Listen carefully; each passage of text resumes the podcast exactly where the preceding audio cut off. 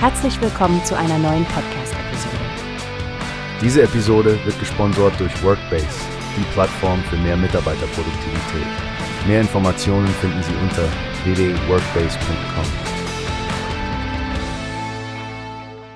Hey Stephanie, hast du schon von der Verleihung des Deutschen Hörbuchpreises 2024 gehört? Ja, Frank, ich freue mich total darauf. Über 300 Einreichungen waren es dieses Mal und 21 Nominierte gibt es in den sieben Kategorien. Das ist schon eine Hausnummer, oder?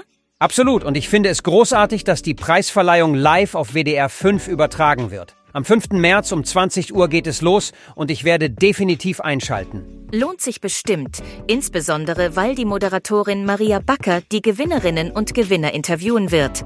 Das gibt doch einen viel persönlicheren Einblick in die Welt der Hörbücher. Stimmt.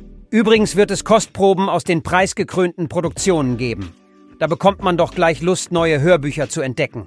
Das Beste ist, falls man die Live-Übertragung verpasst, steht die Show ja dann in der ARD-Audiothek zum Nachhören bereit. Perfekt für alle, die, wie wir, in der Podcast- und Hörbuchwelt zu Hause sind. Oh, und nicht zu vergessen, die Lit.kolonne wird direkt im Anschluss an die Preisverleihung eröffnet. Der Sänger und Sprecher Gerd Köster übernimmt da die Eröffnung.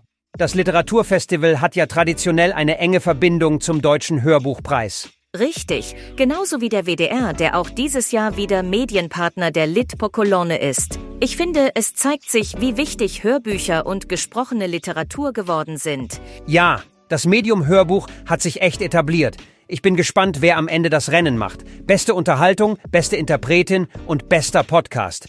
Die Kategorien versprechen schon eine Menge Spannung und Qualität. Ohne Zweifel. Hast du eigentlich einen persönlichen Favoriten dieses Jahr, Frank?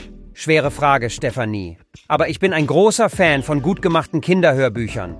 Da freue ich mich besonders darauf zu erfahren, wer die Auszeichnung als bestes Kinderhörbuch mit nach Hause nehmen darf. Was ist mit dir? Ich bin ja immer auf der Suche nach Perlen im Bereich das besondere Hörbuch. Ich liebe es, außergewöhnliche und innovative Konzepte zu entdecken. Mal sehen, was dieses Jahr dabei ist. Darauf können wir beide gespannt sein.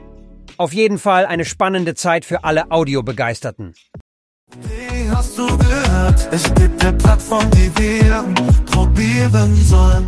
Workbase heißt die, hört dir das an. Mehr Produktivität für jeden Mann. Werbung dieser Podcast wird gesponsert von Workbase. Mehr Mitarbeiterproduktivität, hört euch das an. Auf www.workbase.com findest du alles, was.